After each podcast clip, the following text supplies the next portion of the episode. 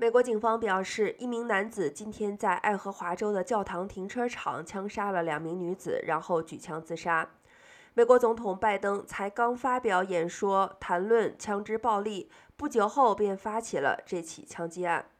根据路透社的报道，威斯康星州拉辛一处公墓今天稍早也传出了枪击事件，造成两名参加丧礼的人士受伤。警方表示，尚无犯罪嫌疑人被逮捕。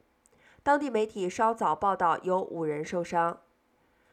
爱荷华的枪击事件发生在基什教堂，这是位于埃姆斯市东边的基本教义派的基督教堂。斯托里郡警长办公室的警官说，案发当时教堂内有活动。这名警官说，警员在抵达现场时发现三人都已身亡，并说他无法提供身份，也无法披露他们之间可能的何种关系。